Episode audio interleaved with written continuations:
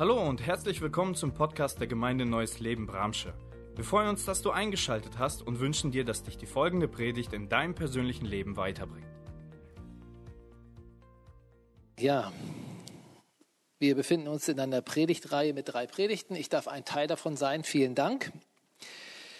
Andreas hat letzten Sonntag etwas davon erzählt, dass er von Jesus erzählt hat. Das ist nichts Besonderes, das macht er hoffentlich öfter, aber in der Verbindung eben mit der Jahreslosung. Jesus Christus spricht, wer zu mir kommt, den werde ich nicht abweisen. Jesus Christus spricht. Wer ist es nun, der da spricht? Liebe Geschwister, wenn unser Vertrauen auf Gott und seinem Sohn Jesus Christus eindeutig eine Glaubenssache ist, ist es der Umstand, dass Jesus als historische Person existiert hat und es ihm wirklich gegeben hat, nicht. Jesu Leben ist ein Fakt. Wie er von einer Person, die vor mehr als 2000 Jahren gelebt hat, nicht besser bezeugt sein könnte. Mehr geht wirklich nicht. Das habt ihr alle schon gehört und das ist gut so. Jetzt darf ich etwas zu der Einladung sagen, die Jesus in unserer Jahreslosung ausspricht und die darin enthalten ist. Wer zu mir kommt. Streng genommen ist das gar keine Einladung, denn sie steht im Konjunktiv, also in der Möglichkeitsform. Und auch wenn sich das jetzt so ein bisschen wie Haarspalterei anhört, ist es das nicht. Denn wenn ich etwas gelernt habe in der Zeit, mit der ich unterwegs bin mit Jesus, dann, dass jedes Wort in der Heiligen Schrift seine Bedeutung hat. Und manchmal macht so ein kleiner Umstand in der Tat den entscheidenden Unterschied aus. Ob Evangelium oder Wasser gepredigt wird. Oder auch Gesetz. Lass uns schauen, wo wir uns befinden mit unserer Jahreslosung. Jesus hatte einen Tag zuvor 5000 Menschen mit einem sogenannten Brotwunder satt gemacht. Ihr erinnert euch, fünf Brote, zwei Fische. Für diese riesige Menschenmenge. Die Leute waren begeistert und wollten Jesus zum Brotkönig krönen. Aber Jesus entzieht sich dem und möchte gleichzeitig die Leute auf eine tiefere Spur bringen des Reiches Gottes und sagt zu ihnen, ich bin das Brot des Lebens. Nun wollen die Menschen mehr davon hören. Das war ja auch das, was Jesus wollte. Denn sie alle warteten auf einen Retter, auf einen Erlöser. Und nach damaliger jüdischer Auslegung wird der zweite Erlöser, der Prophet, der gleich wie Mose kommen sollte, der verheißen war, der Messias, der sollte sich mit einem Brotwunder gleich dem Manna in der Wüste beglaubigen. So war die damalige Vorstellung. Der, der kommen wird, wird das genauso machen. Mit einem Brotwunder. Das erwartete man vom kommenden Messias. Und genau das hatte Jesus gerade vor ihren Augen getan. Exakt das. Die fragen sich, ist er es wirklich? Ist er der Befreier, der Erlöser, den wir alle erwarten, schon so lange? Ist er es?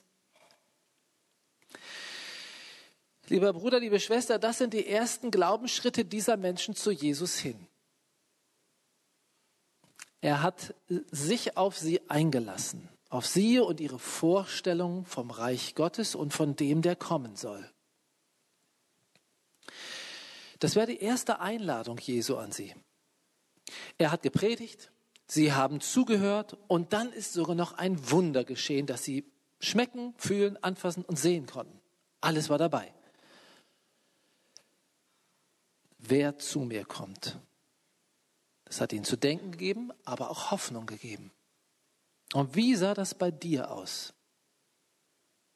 Ich kenne eine ganze Menge Menschen, die zu Jesus gekommen sind, weil sie etwas wollten, einen Vorteil wollten. Zum Beispiel, Jesus, die nächste Arbeit in Mathe muss eine 3 werden. Sonst kriege ich eine 5 auf dem Zeugnis. Das ist nicht wirklich gut. Bitte hilf mir. Ich werde dann auch die nächsten zehn Sonntage in den Gottesdienst gehen. Oder es auf jeden Fall versuchen. Oder, bitte, Jesus, hilf meinem Kind. Es ist krank. Mach es gesund. Und ich gebe dir treu den Zehnten in die Gemeinde. Liebe Geschwister, das ist völlig okay so. Es ist so eine Art heiliger Kuhhandel. Du gibst mir etwas, was ich selber nicht machen kann, aber haben will, und ich revanchiere mich dafür mit etwas, was ich meine, was dir gefällt und du von mir haben möchtest. Das ist so eine Art, ich nenne es jetzt mal so primitiver Anfangsglaube im Sinne primitiv deshalb, weil er auf Vergeltungsethik basiert. Also, ich gebe dir das und du gibst mir das. Aber glücklich bist du, wenn das bei dir so war. Bei mir war es genauso. So ist es bei mir auch gelaufen. Und so ging es auch den Menschen, die Jesus hier vor sich hatte und die er satt gemacht hatte.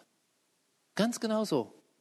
Und scheinbar könnte hier jetzt schon mit einem Amen schließen und das Ganze beenden, denn hat sich die Verheißung der Jahreslosung nämlich schon erfüllt.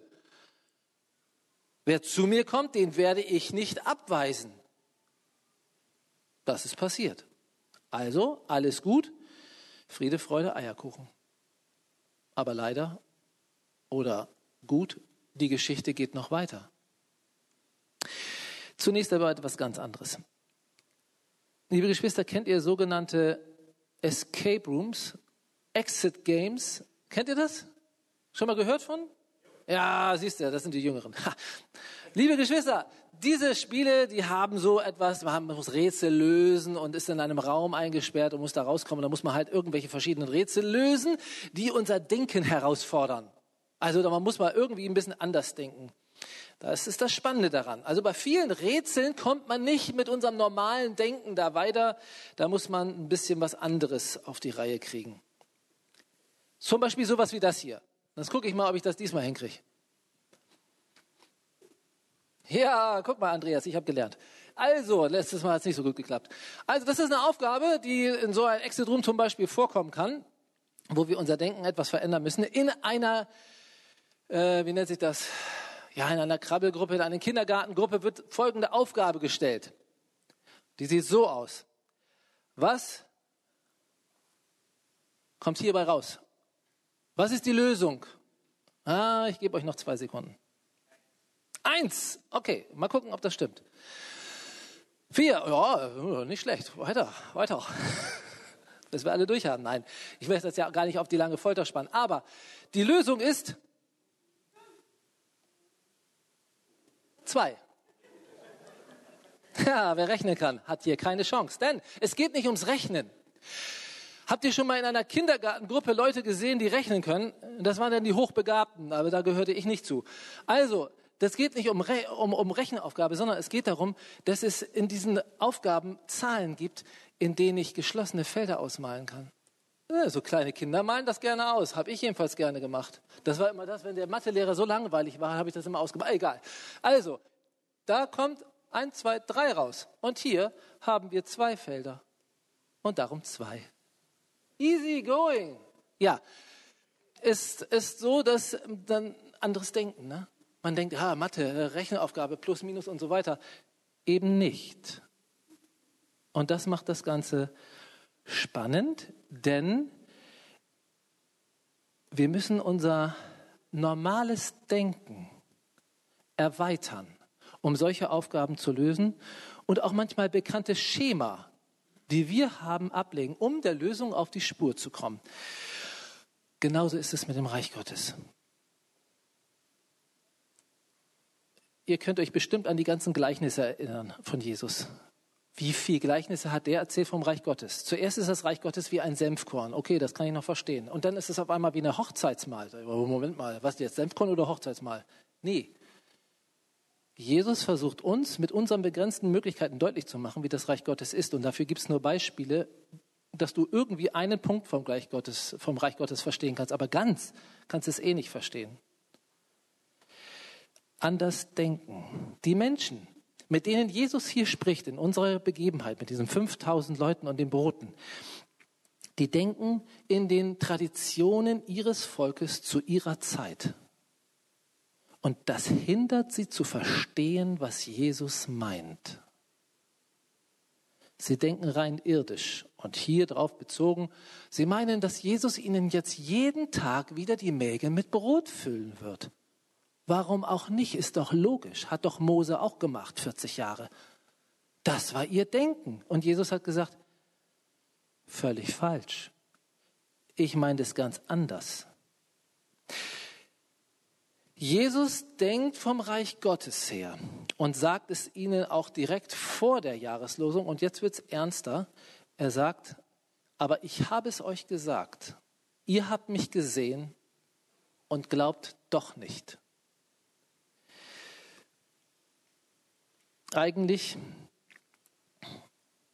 ist diese Geschichte hier eine total schreckliche Geschichte. Es ist keine Geschichte mit einem Happy End. Schlussendlich verlassen alle diese Leute Jesus. Alle. Die ihn doch schon so deutlich erlebt haben. Wir haben das in der Lesung gehört, die Arthur gelesen hat. Als sie das hörten, wandten sich viele seiner Anhänger von ihm ab und wollten nicht länger mit ihm gehen. Vers 66 im sechsten Kapitel. Na, das konnte ich mir immer gut merken. Hier trennt sich die Spreu vom Weizen. Wie konnte das geschehen? Wie konnte das passieren, nachdem Jesus doch dieses Messias-Wunder direkt vor ihren Augen getan hat, was sie schmecken konnten, essen konnten, noch so viel Körbe über hat, ein klares Wunder. Wie kann das sein, dass die weggehen dann? Wie konnte das passieren? Ja, genau. Wie kann und konnte das immer wieder passieren, dass Menschen, die Gott erlebt haben, vielleicht durch ein Wunder oder durch eine Gebetserhörung, wie kann es sein, dass sie sich wieder abwenden, dass sie wieder weg sind. Und ich glaube, ihr kennt auch einige davon. Ich kenne einige davon. Ich schüttle den Kopf und sage, das kann doch nicht wahr sein. Das, was du erlebt hast, reicht für ein ganzes Leben. Wie kann das sein? Weil manche Folgegebete nicht erhört wurden? Weil keine weiteren Wunder geschehen sind oder gesehen wurden? Weil sie nicht verstehen, warum das oder was überhaupt geschieht? Liebe Geschwister, die Gründe sind dafür vielfältig und zutiefst persönlich. Doch Jesus hat das alles in einem Wort zusammengefasst. Er sagte, ihr habt mich gesehen und habt doch nicht geglaubt. Es geht nicht um Wunder, obwohl die natürlich toll sind, wenn die in meinem Leben passieren. Und es geht auch nicht um Gebetserhörung, auch wenn das toll ist, wenn das geschieht. Aber darum geht es nicht. Es geht einzig und alleine darum zu vertrauen. Zu vertrauen. Darum wird es auch nie einen Beweis, einen objektiven Beweis geben, dass Jesus der Sohn Gottes ist. Es gibt keinen objektiven Beweis, es gibt nur subjektiven Beweis. Dein Herz. Darin ist es und wird es Wirklichkeit. Die Menschen hier in unserer Begebenheit und auch hier, wir wollen Jesus und sein Reich in unser Denksystem einbauen. Aber das geht nicht. Das wäre das Gleiche, als würde ich sagen, dieses Kamel hier geht jetzt durch das Nadelöhr durch. Oh, das hat ja schon mal jemand anders gesagt. Hm, was für ein Zufall. Jesus war klar, dass das nicht geht. Übrigens, seine Jünger sagen, oh, wenn das so ist, wer kann dann gerettet werden? Und was sagt Jesus dann? Genau, bei Gott ist alles möglich. Bei Gott ist es möglich. Bei euch ist es unmöglich. Warum? Weil ihr falsch denkt. Ihr denkt nicht vom Reich Gottes her. Ja, logisch. Wie sollen wir auch? Aber Jesus möchte uns da weiterführen. Wir können Jesus nicht in mein System vom Leben einbauen, sondern Jesus will dich in sein Reich ziehen. Und das ist die Einladung heute an dich. Jesus will dich in sein Reich ziehen. Wer zu mir kommt, wer zu mir kommt. Und dafür musst du sein Fleisch essen und sein Blut trinken. Hört sich an wie eine Vampir-Story. Und das klingt nicht nur für jüdische Ohren ekelhaft. Also ihr, ihr wisst, Juden und Fleisch und Blut. Gott hat gesagt, im Blut ist das Leben, dürft ihr niemals zu euch nehmen. Und dann kommt da einer und sagt, ihr müsst mein Blut trinken und mein Fleisch essen. Andere Übersetzungen wie die Hoffnung für alle sagen, mein Leib essen. Ist aber eine Verniedlichung. Im Griechischen steht Fleisch. Genau dieses Wort. Warum macht Jesus das? Kann der das nicht ein bisschen schöner formulieren? Warum so verbal brutal?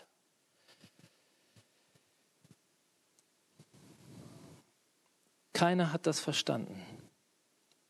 Und es klingt abschreckend und widerlich, weil es eben auch nicht in unser Denksystem passt und auch nicht reinpassen soll und weil es die abschreckt, die nicht zu ihm gehören. Weil es die abschreckt, die der Vater nicht zu ihm geschickt hat. Das ist ein hartes Wort. Und genauso reagieren auch die Jünger. Das ist ein hartes Wort. Wer kann das hören? Niemand hat verstanden, was Jesus hier meinte. Keiner, konnte keiner, keine einzige Person. Und trotzdem, er sprach er auch zu den Zwölfen, wollt etwa auch ihr jetzt weggehen? Übrigens, interessant, wie er formuliert. Er sagt nicht, ach, bleibt doch bitte da. Wollt ihr auch noch gehen? Nö. Er fragt ganz bewusst, wollt ihr auch noch weggehen? Und wie leicht hätte es jetzt von den Lippen kommen können? Ja.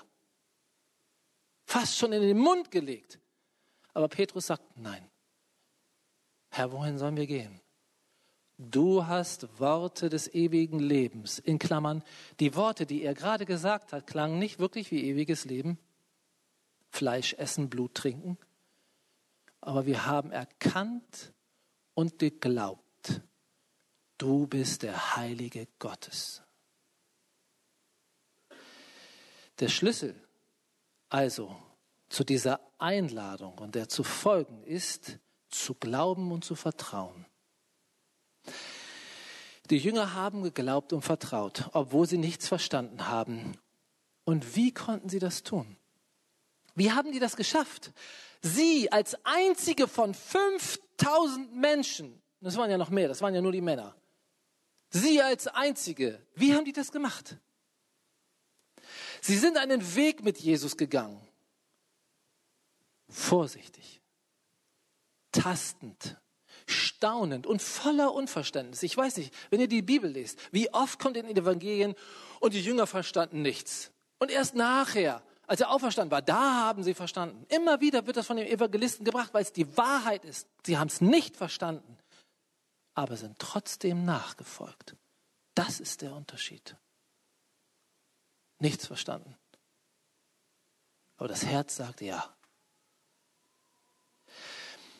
desto mehr sie mit Jesus gegangen sind, und desto mehr haben sie sich darauf eingelassen, ihr normales irdisches Denken abzulegen und zu erweitern. Nicht Jesus in ihr Denken einzubauen, sondern sich von Jesus in Gottes Denken und in sein Reich ziehen zu lassen. Und du? Ist Jesus ein Teil deines Lebens? Ja? Sorry, das reicht nicht.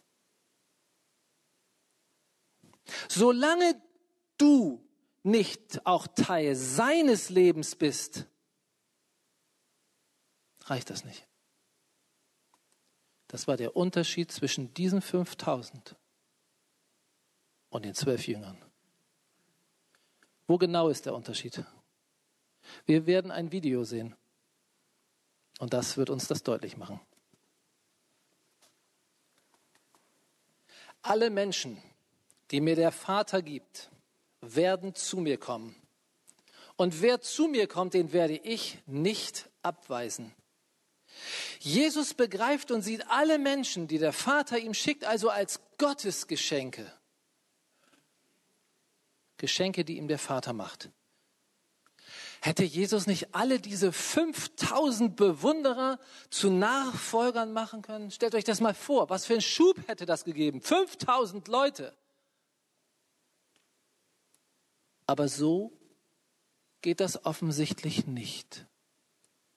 Gott und Jesus manipulieren nicht mit schmeichelnden Worten und mit glänzenden Versprechen von der heilen Welt. Das Reich Gottes ist anders und kann auch nur anders wahrgenommen und angenommen werden. Nicht in anonymen Massen, sondern in der persönlichen Begegnung mit Jesus Christus, dem Sohn Gottes. Und das ist also die alles entscheidende Frage. Lässt du dich darauf ein, Jesus und seinem Werben in deinem Leben Vertrauen zu schenken und dem nachzugehen? Bist du bereit, dieses Wagnis und dieses Abenteuer einzugehen? Denn das ist es, das kann ich dir sagen. Das geht nur, indem du Jesus dein Vertrauen schenkst. Also so etwas wie einen Vertrauensbonus. Du musst das nicht verstehen. Alles. Nichts anderes meint Glauben. Im Griechischen ist das Wort Glauben und Vertrauen ein und dasselbe Wort. Darum geht es. Und ich hoffe, dass du dieses Wagnis eingehst, genau wie ich. Du wirst es nicht bereuen und du wirst Dinge sehen oder erleben, die du vorher nicht so sehen konntest und auch nicht so erleben konntest. Ich will es dir noch mal einmal ganz konkret auf den Punkt bringen. Der Unterschied, ob Jesus nur ein Teil deines Lebens ist oder du Teil seines Lebens bist und damit auch Teil des Reiches Gottes, liegt einzig und daran, wem du vertraust. Wem vertraust du? Wem oder was gibst du die erste Stelle in deinem Leben? Die Priorität deines Lebens. Lieber Bruder, lieber Schwester, ich kann das gar nicht beurteilen und soll das auch gar nicht. Du alleine, du und Jesus, ihr wisst das. Das ist das Geheimnis zwischen dir und Jesus. Da hat auch niemand anders was zu tun und zu suchen. Das ist dein Geheimnis mit Jesus. Und du gehst den Weg, den er mit dir gehen will. Und du weißt das auch. Wie Arthur das sagte, du erkennst es, die Stimme. Und ist sie noch so leise, du weißt das. Jesus Christus lädt dich ein, Teil seines Reiches zu werden und zu sein. Und du entscheidest. Und das münzt sich auch ganz konkret um. Du entscheidest, ob du treu deinen Zehnten gibst. Du entscheidest, ob du dich in die Mitarbeit in einer ganz konkreten Ortsgemeinde einbringst. Du entscheidest, ob du alles tust, um im Glauben zu wachsen. Du entscheidest, ob du wieder allen Verstehens an ihn dranbleibst. Auch wenn er jetzt gerade in deinem Leben irgendetwas macht, was du überhaupt nicht verstehst. Irgendetwas passiert, wo du sagst, was soll das denn jetzt wieder? Kann ich doch gar nicht gebrauchen. Vertraust, dass Gott seinen Plan mit dir hat. Einen einzigartigen Plan, nur für dich. Du entscheidest, ob du deiner Berufung nachjagst. Du entscheidest. Für mich ganz persönlich bedeutete es, meinen Beruf als Konditor aufzugeben und Pastor zu werden. Das ist meine Berufung. Kann sich alles noch ändern, aber jetzt ist es meine Berufung. Ich weiß, das ist das, was Jesus von mir will. Und ich tue es so gut ich kann. Aber zu wissen, das will Jesus jetzt von mir. Das ist das, worauf es ankommt. Was ist deine Berufung? Was ist deine Berufung?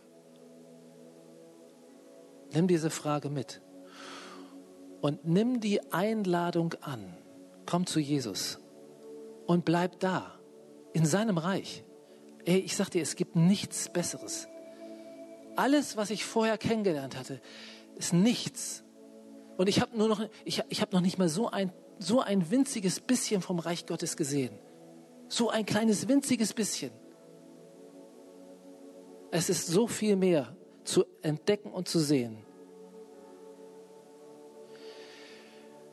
Es ist die entscheidende Frage deines Lebens und daran entscheidet sich alles, sogar ob du wirklich vom Vater zu Jesus geschickt worden bist oder nicht.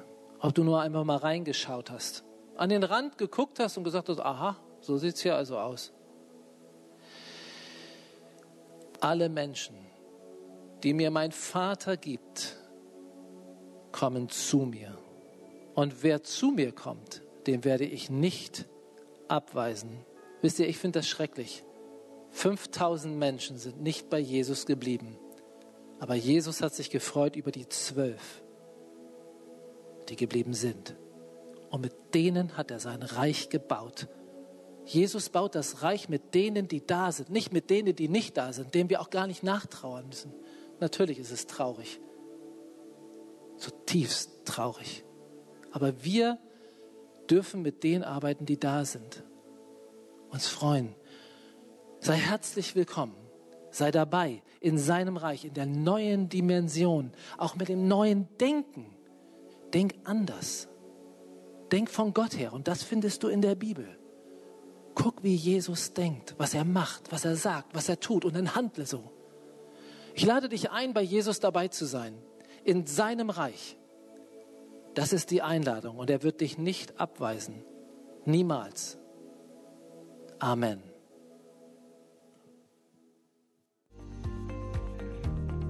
Wir hoffen, die Predigt hat dich angesprochen. Solltest du noch Fragen haben, dann freuen wir uns, von dir zu hören. Send uns gerne eine E-Mail an info at gnl-bramsche.de. Gott segne dich.